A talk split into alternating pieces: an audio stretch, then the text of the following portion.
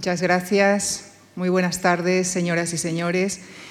En la sesión de clausura de este ciclo dedicado a Safo se desarrollará con la lectura de algunos de sus poemas a cargo de la actriz Eva Rufo, con la música a cargo de Sara Águeda. El comentario y la contextualización de los poemas estará a cargo de Aurora Luque, a quien ya nos acompañará el martes pasado. Eva Rufo es diplomada en Educación Especial por la Universidad Autónoma de Madrid y licenciada en Interpretación Textual por la Real Escuela Superior de Arte Dramático de Madrid. Formó parte de la primera promoción de la joven Compañía Nacional de Teatro Clásico, con la que ha protagonizado numerosas obras. En 2016 estrenó en el Teatro de la Abadía Penal de Ocaña, monólogo dirigido por Ana Zamora, con el que ya llevaba dos años de gira y que se mantuvo en cartel hasta 2018. Este año, 2021, estrenó también en el Teatro de la Abadía su primera idea original con el proyecto teatral Cada átomo de mi cuerpo es un vibroscopio. Por su parte, Sara Águeda obtuvo el grado superior de música en el Conservatorio Superior de Música de Zaragoza y al mismo tiempo emprendió su andadura como músico de escena en la Compañía Nacional de Teatro Clásico, con la que ha participado en numerosos montajes. Su gusto por la música antigua la llevó a la Escuela Superior de Música de Cataluña, donde obtuvo el grado y el máster en interpretación histórica. Actualmente colabora con numerosos eh, grupos dedicados a la interpretación histórica y recientemente ha publicado su quinto disco. Con nuestro profundo agradecimiento a ustedes por su compañía, les dejo con, con Eva Rufo, Sara Águeda, Aurora Luque y Safo. Muchísimas gracias.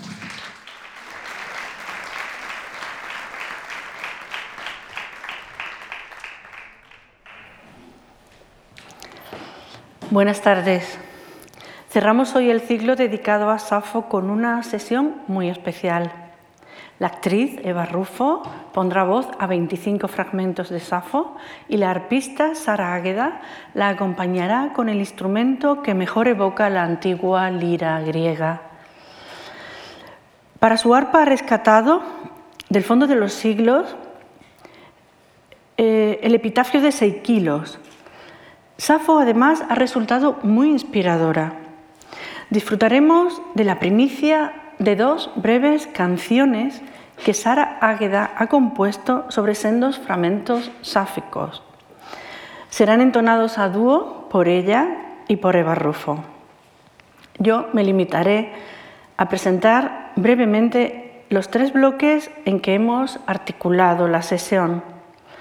El primero contendrá invocaciones y evocaciones, poemas de llamada a las divinidades que se sienten como aliadas, como Afrodita, las musas, o poemas de lamento por dioses que sufren como Adonis, hierofanías íntimas, y poemas que son evocaciones de los seres amados ya lejanos, epifanías del Eros compartido. El segundo bloque lo hemos dedicado a Eros, el urdidor de mitos. Nos mostrará a Safo en todo su esplendor como inventora del amor en la poesía de Occidente. El último bloque lo hemos titulado La poesía, la música, porque Safo convirtió en tema su propio arte las voces, los coros, las cítaras, la belleza del canto, las musas y sus dones son sustancia de muchos de sus versos supervivientes. Una advertencia, cuando las, lagunas, los vacíos, los versos rotos de los poemas los indicará el arpa con un sonido también roto. En el himno Afrodita, el primer poema, Safo se desdobla en un diálogo con la diosa. Le implora ayuda y justicia. Necesita su complicidad y su alianza para lograr de nuevo el viejo amor. Safo juega con el himno clético, el himno tradicional de súplica a los dioses, y lo recicla para sí, convirtiendo el mito que solían albergar en su núcleo estos himnos rituales en un relato de su experiencia íntima y personal. Y se atreve Safo a jugar con Homero, como el héroe Diomedes del canto quinto de la Iliada, pide a Afrodita que descienda con su carro en su auxilio. El carro de Diomedes lo arrastraban caballos, el de Safo gorriones veloces. La guerra de Safo es la contienda inacabable del amor. Este poema fue recogido como modelo de excelencia poética por Dionisio de Alicarnaso. Safo ejemplifica aquí la armonía y el uso óptimo de las fuentes del placer, Gedoné, del encanto, Haris y de la belleza, Carlos, que se pueden crear mediante las palabras. En otro poema, Afrodita está en Creta y recibe otra llamada de Safo. En esta ocasión se la invita a la fiesta que se celebra en su honor en el campo, bajo los árboles. Safo crea una atmósfera de hechizo, de éxtasis sensorial, brisas que huelen a miel, prados, murmullo de agua bajo enramadas de manzanos, ensoñación letárgica que emana de las hojas mecidas, rosales, altares con incienso. Safo pide a la diosa que vierta en sus copas néctar mezclado con alegrías. Este poema, tan sensual, tan evocador, se encontró inscrito en un tosco fragmento de vasija rota, el llamado Ostracón florentino. Quizás se tratase de un dictado escolar. El texto fue recuperado y editado hace menos de un siglo, en 1937, por una filóloga italiana llamada Medea Norsa. El mito de Adonis nos cuenta cómo Afrodita se enamoró de un joven mortal. Cuando cazaban juntos, Adonis fue atacado por un toro y murió. El llanto de la diosa fue inconsolable. Safo se convierte en camarada plañidera de Afrodita en este duelo. El culto a Adonis dio lugar al festival llamado de las Adonias y se extendió por Asia Menor y Siria, perdurando en los primeros siglos del cristianismo. El fragmento de Safo es el testimonio más antiguo de este culto en el que las mujeres, en primavera, lloraban la muerte y la resurrección del joven Adonis. Otros poemas evocan a las amigas lejanas. Una de ellas brilla lejos, en Sardes, allá en Lidia, como la luna de rosados dedos en el cielo nocturno. El mar las separa. Se convoca aquí a la luna como piloto de los pensamientos líquidos que las mujeres comparten en la oscuridad. Incluso creen escuchar la voz de la amiga que las llama el deseo se comparte difusamente con la audiencia. El último poema recuperado de Safo es La canción de Cipris, aparecido en un papiro muy recientemente, en 2014. La voz del poema invoca a la diosa de Chipre, Afrodita, en su espléndido poderío. Safo vuelve a amar y vuelve a sufrir, pero no quiere dejar de padecer. Solo reprocha a la diosa, ¿qué pretendes haciéndome sufrir este trastorno? La conversación de Safo con Afrodita se prolongaba incluso en los sueños y los ecos de aquella plática lejana nos llegan hasta hoy.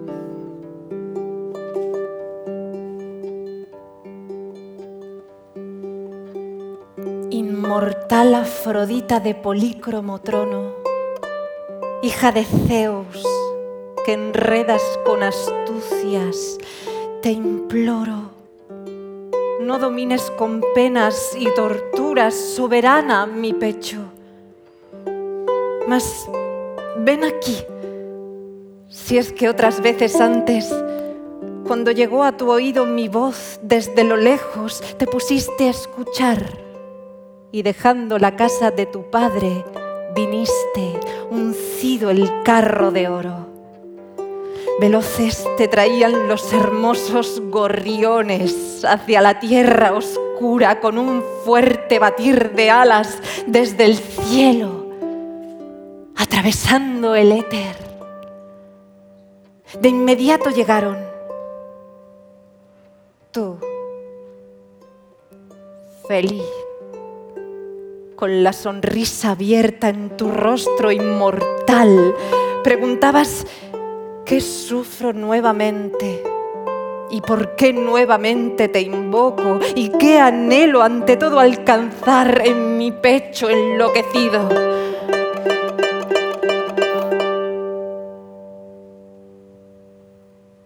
¿A quién seduzco ahora? y llevo a tu pasión.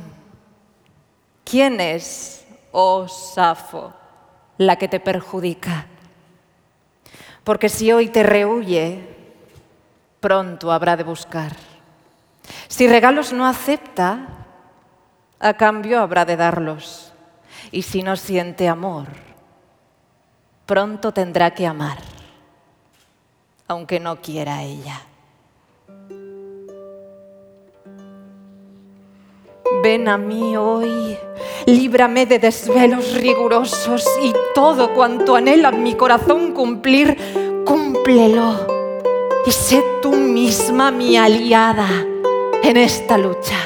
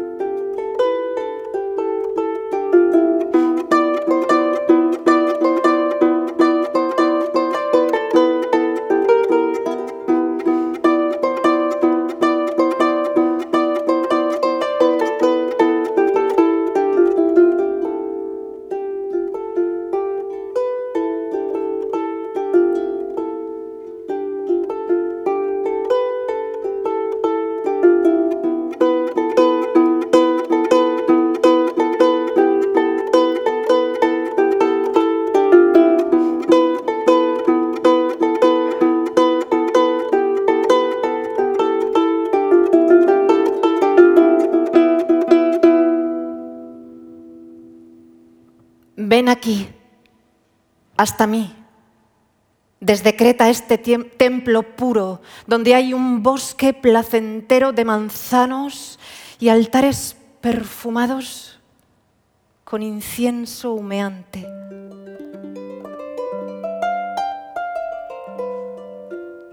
Aquí murmura un agua fresca entre la enramada de manzanos procuran los rosales sombra a todo el recinto. De las hojas mecidas fluye un sueño letárgico.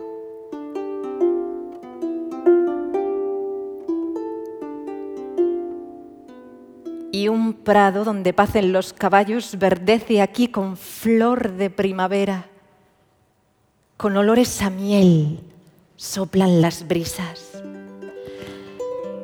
Ven aquí, diosa Cipris, y en doradas copas escancia delicadamente néctar entremezclado de alegrías festivas.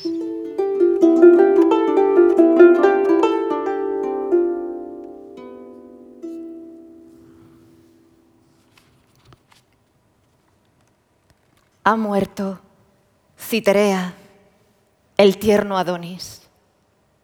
¿Qué podemos hacer? Golpeaos el pecho, muchachas, y desgarrad las túnicas.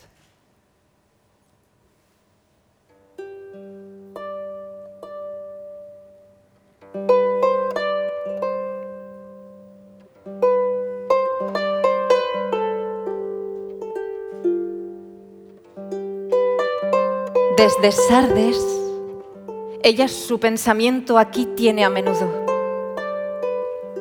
De ti, semejante a una diosa revelada, tu canto le agradaba vivamente. Ahora entre mujeres de Lidia sobresale igual que cuando ya se ha hundido el sol, la luna con sus dedos de rosa va envolviendo todos los astros y su luz se extiende sobre la mar salina y de la misma forma por los campos saturados de flor.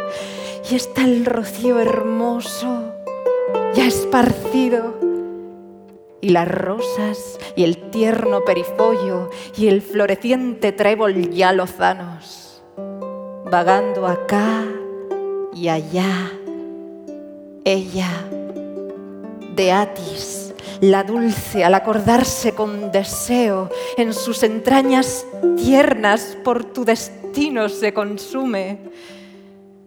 Que nosotras vayamos hasta allí.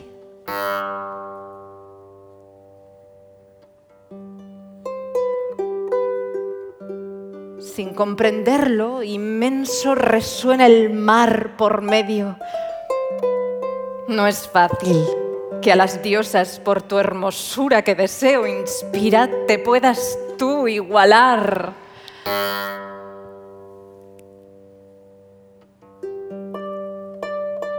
Afrodita el néctar escanciaba de una vasija de oro. Persuasión con sus manos en el santuario de Jeresto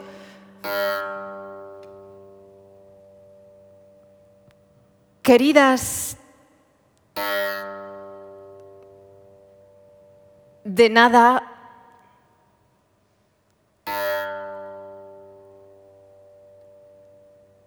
me iré.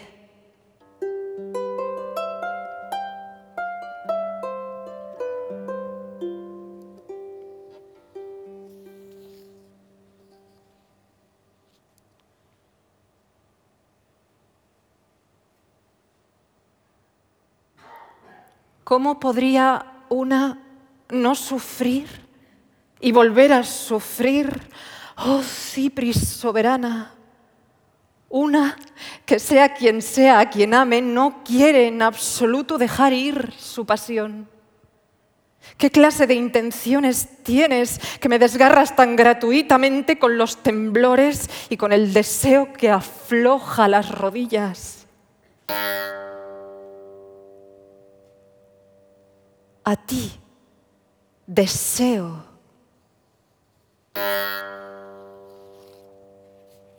sentir esta pasión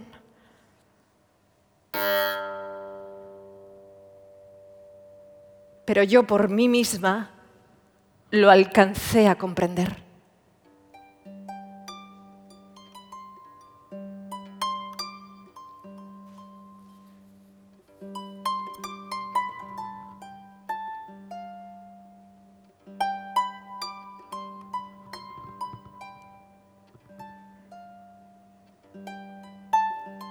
He conversado en sueños contigo, diosa de Chipre.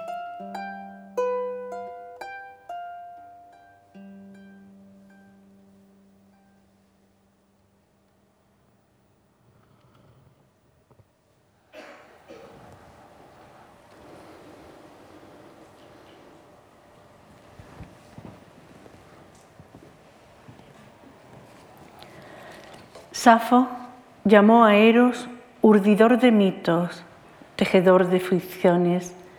¿Por qué? Quizá porque el deseo actúa en los amantes como un encantamiento sobre la vida entera de la imaginación, como apunta Ann Carson. Sin desarrollos imaginativos, ¿Tendría vida propia el deseo dentro de nosotros? Safo cuenta el amor, por ejemplo, a través del mito de la aurora y de Titono. En su fragmento 31, Safo consiguió almacenar en cuatro estrofas de cuatro versos la dimensión casi infinita del eros, que por un lado toca con lo divino y con lo eterno, como en el primer verso, un igual a los dioses me parece el hombre aquel que frente a ti se sienta, y por otro baja y roza a la muerte, como en el casi último verso, no falta, me parece, mucho para estar muerta. No estamos ante un poema de celos, aunque exista un triángulo. No es tampoco un poema de alabanza a la amada, eso lo haría trivial.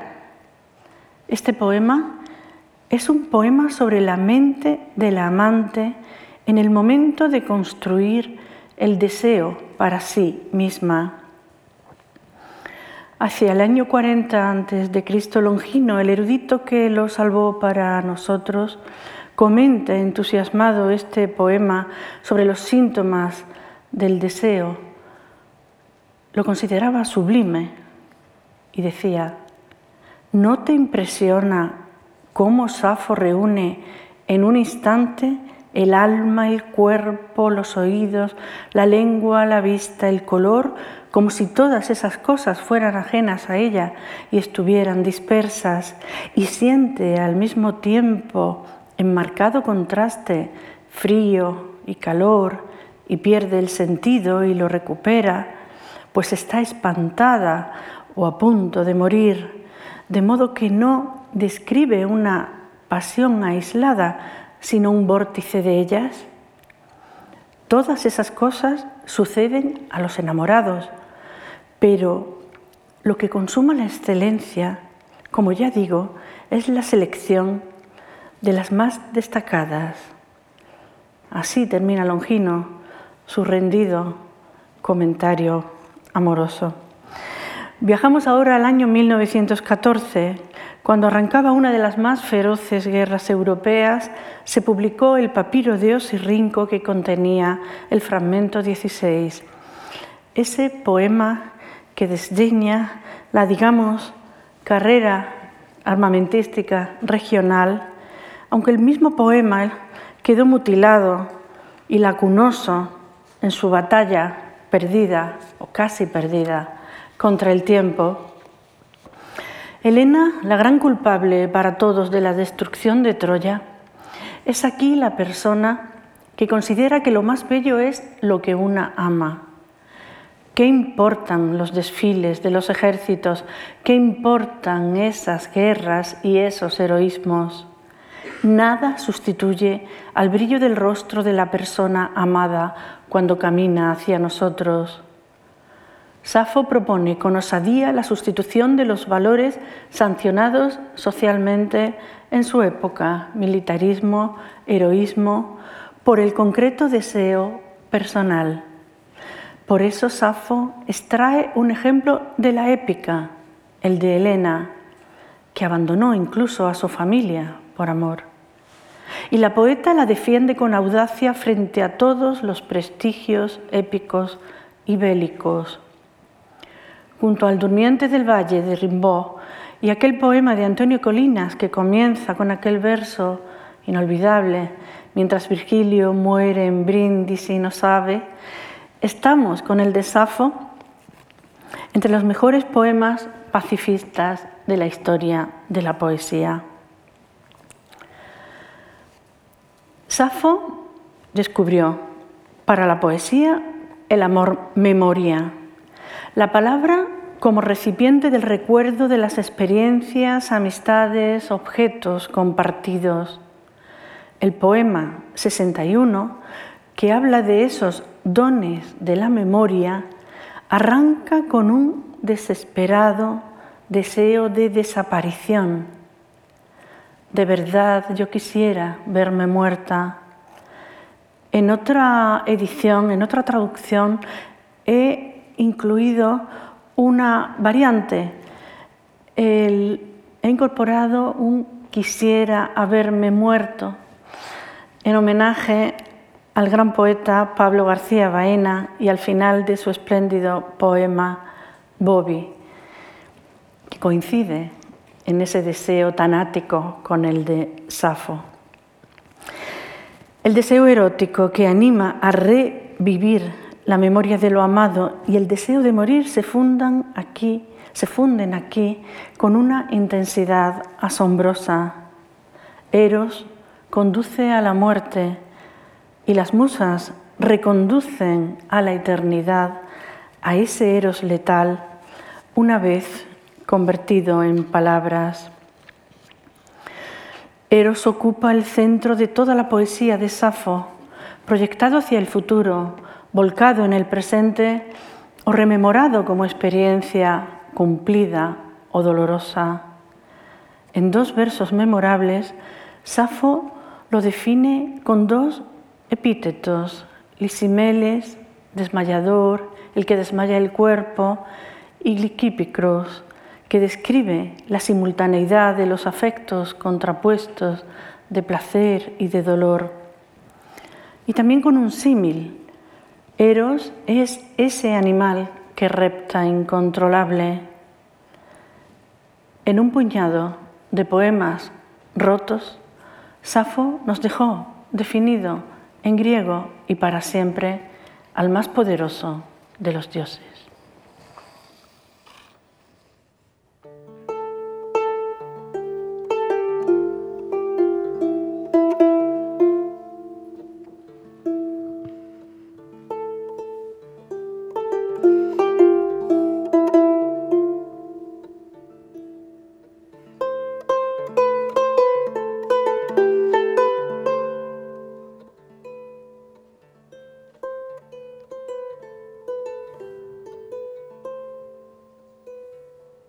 Te buscaba con ansia,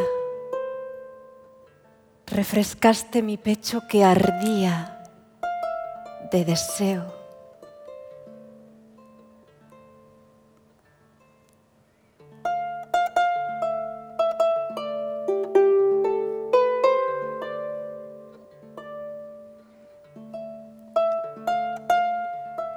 siento deseo y busco con ardor.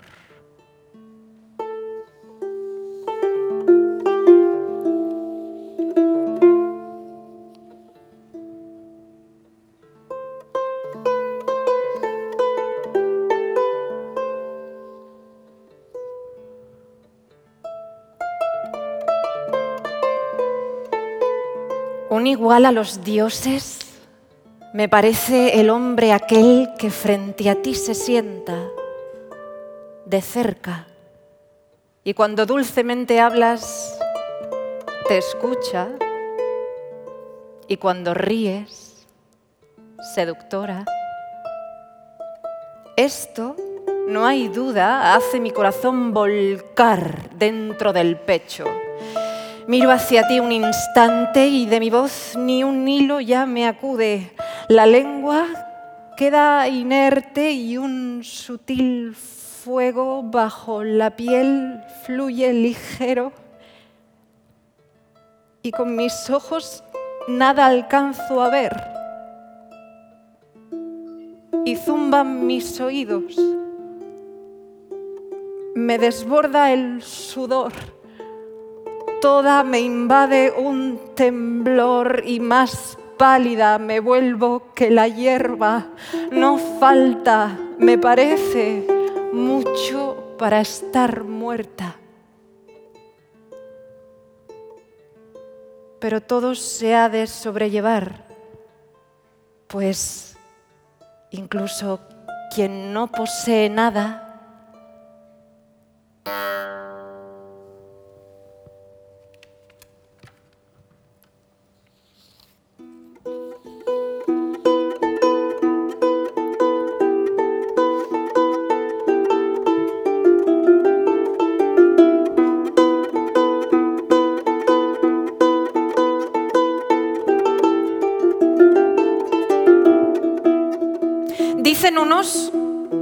tropa de jinetes, otros la infantería y otros que una escuadra de navíos sobre la tierra oscura es lo más bello. Mas yo digo que es lo que una ama. Y es muy fácil hacerlo comprensible a todos, pues aquella que tanto destacaba en belleza entre todos los humanos, Elena, a su muy noble esposo, dejándolo atrás, marchó a Troya embarcada y en nada de su hija o de sus padres amados se acordó, sino que la sedujo, aunque ella no quisiera, Cipris la diosa que indómita en su mente cumple muy fácilmente lo que piensa. Ahora me ha llevado a recordar a Anactoria, que no está junto a mí. Y de ella quisiera contemplar su andar, que inspira amor y el centelleo radiante de su rostro antes que los carruajes de los lidios y antes que los soldados en pie de guerra.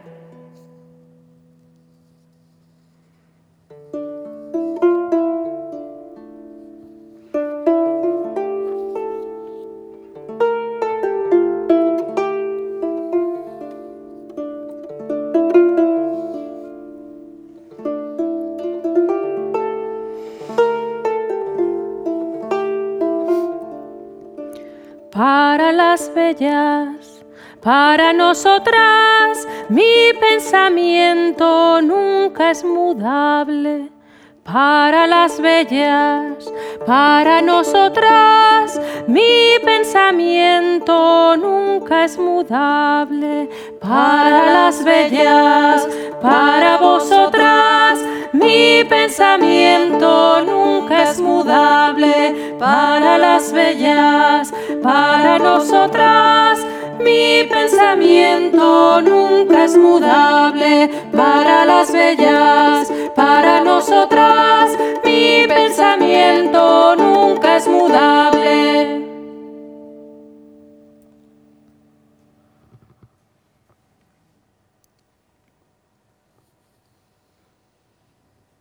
De verdad, yo quisiera verme muerta. Ella me abandonaba entre sollozos y ante mí repetía sin cesar, ay de mí, qué cruelmente sufrimos. Mas no dudes que te abandono, Safo, sin quererlo. Y yo le respondía de este modo,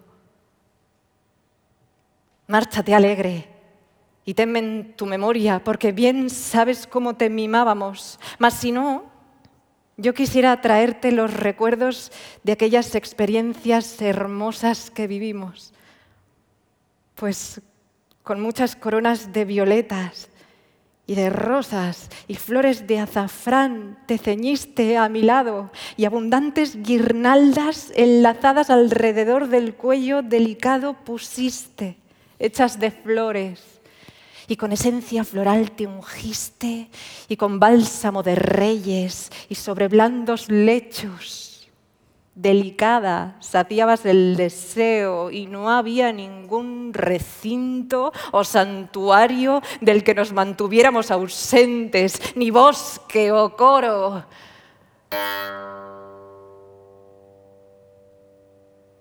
Alboroto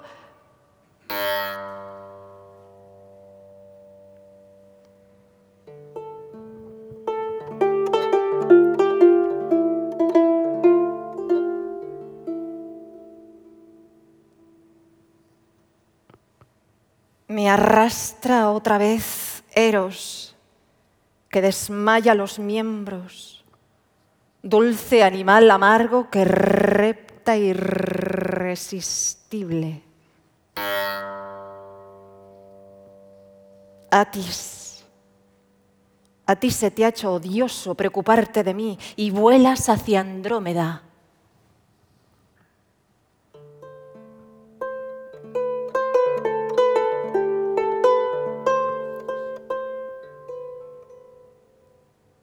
Me enamoré de ti un día lejano, Atis. Me parecías una niña desgarbada y menuda.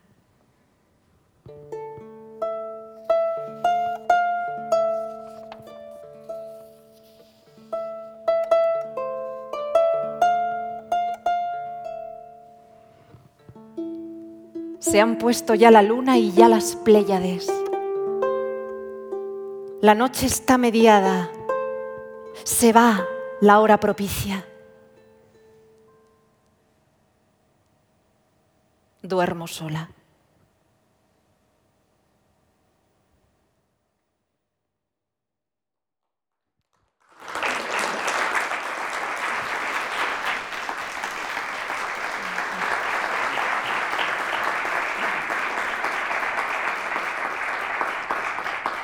Safo fue música, no es una metáfora.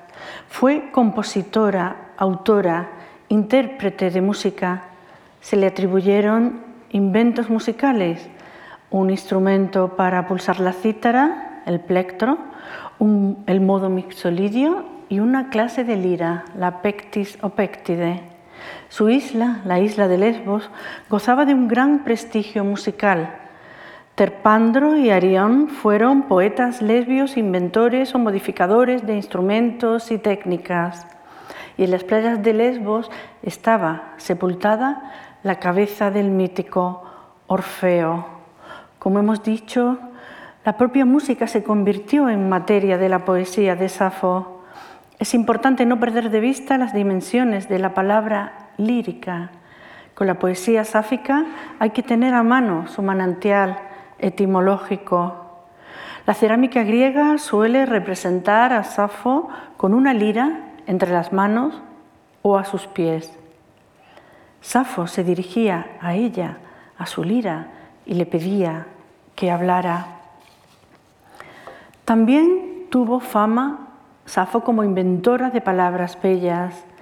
En su tratado sobre el estilo, Demetrio relata, cuando Safo canta a la propia belleza, sus palabras son también bellas y placenteras. O cuando canta sobre amores, sobre la primavera o el alción, palabras hermosas de todo tipo se entretejen en su poesía. Algunas ella misma las ha inventado. Safo participaba de las rosas de Pieria, Pieria era una región montañosa del norte de Grecia donde cuentan que las musas residían. Las rosas simbolizan los trabajos, los dones, las labores de las musas en la danza, en la tragedia, en la comedia, en la astronomía, en la épica, en la música, en toda manifestación bella del arte y del conocimiento. Quien participa de las rosas, de las musas, pervive en las memorias de las gentes. La memoria con mayúsculas, Nemósine, era una diosa, la madre de las musas. Un breve epigrama helenístico de la antología palatina, cuyo autor era Antípatro de Sidón, nos habla del asombro de Nemósine Quedó maravillada Nemósine cuando escuchara a Safo de dulce voz. Tienen los hombres a la musa décima. Helio Arístides nos refiere lo siguiente en uno de sus discursos.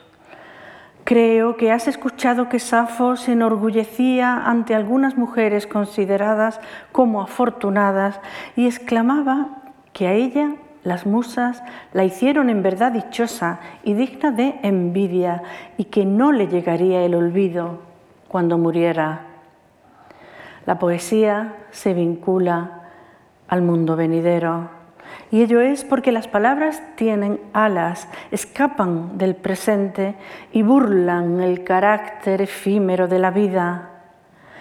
La buena poesía vuela a través del tiempo la de Safo descansa hoy, aquí y ahora, después de un vuelo de 27 siglos.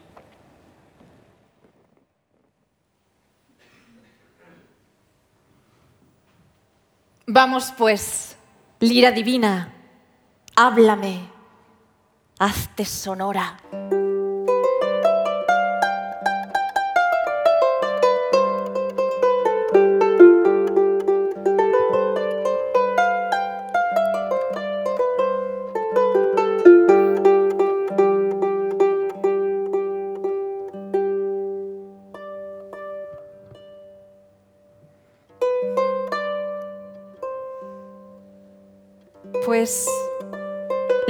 No es que en la casa de aquellas que dan culto a las musas haya canto de duelo. No es cosa que a nosotras nos convenga.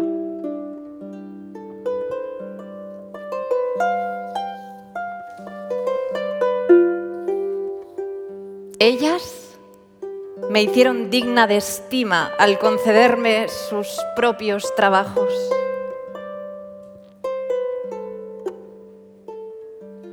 Ahora, para mis compañeras, estos placeres voy a celebrar con un hermoso canto.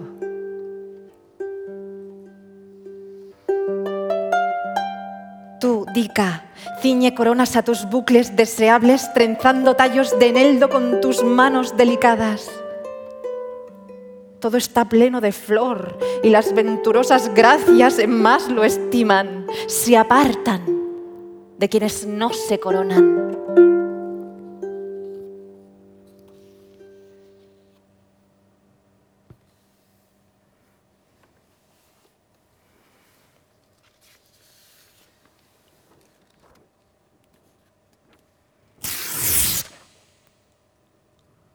Lamento temblorosas. La piel, ya la vejez, circunda. Eros revolotea persiguiendo de la ilustre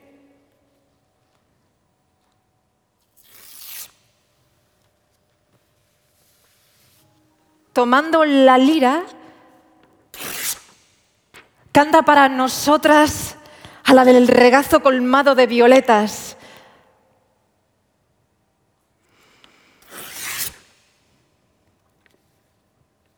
Encarecidamente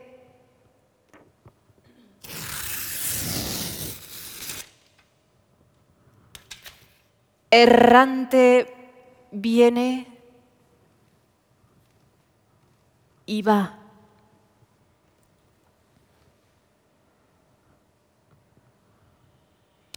Venid de nuevo aquí, musas, dejando atrás el dorado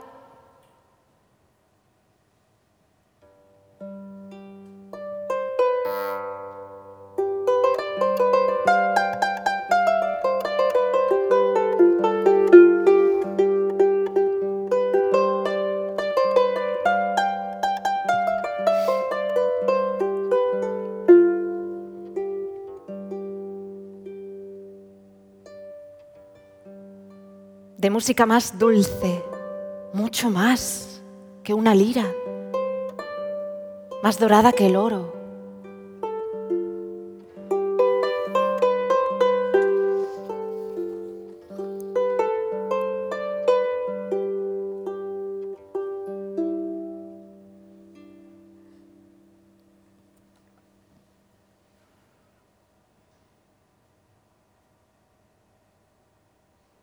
Y muerta yacerás. Y no habrá un día, ni un recuerdo de ti, ni nunca ya más tarde, porque no participas de las rosas de Pieria. Mas, invisible incluso en la mansión de Hades, irás errante entre apagados muertos, caída de tu vuelo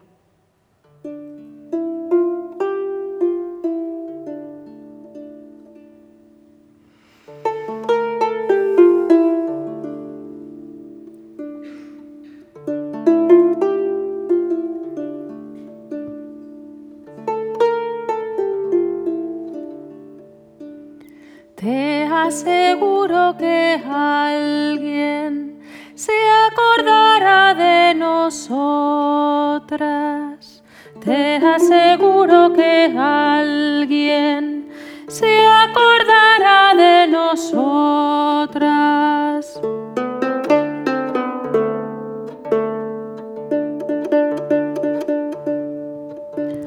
Te aseguro que alguien se acordará de nosotras. Te aseguro que alguien se acordará de nosotras. Te aseguro que alguien se acordará de nosotras. Te aseguro que alguien se acordará de nosotras. Te aseguro que alguien se acordará de nosotras. Te aseguro que alguien se acordará de nosotras. Te aseguro que alguien se acordará de nosotras.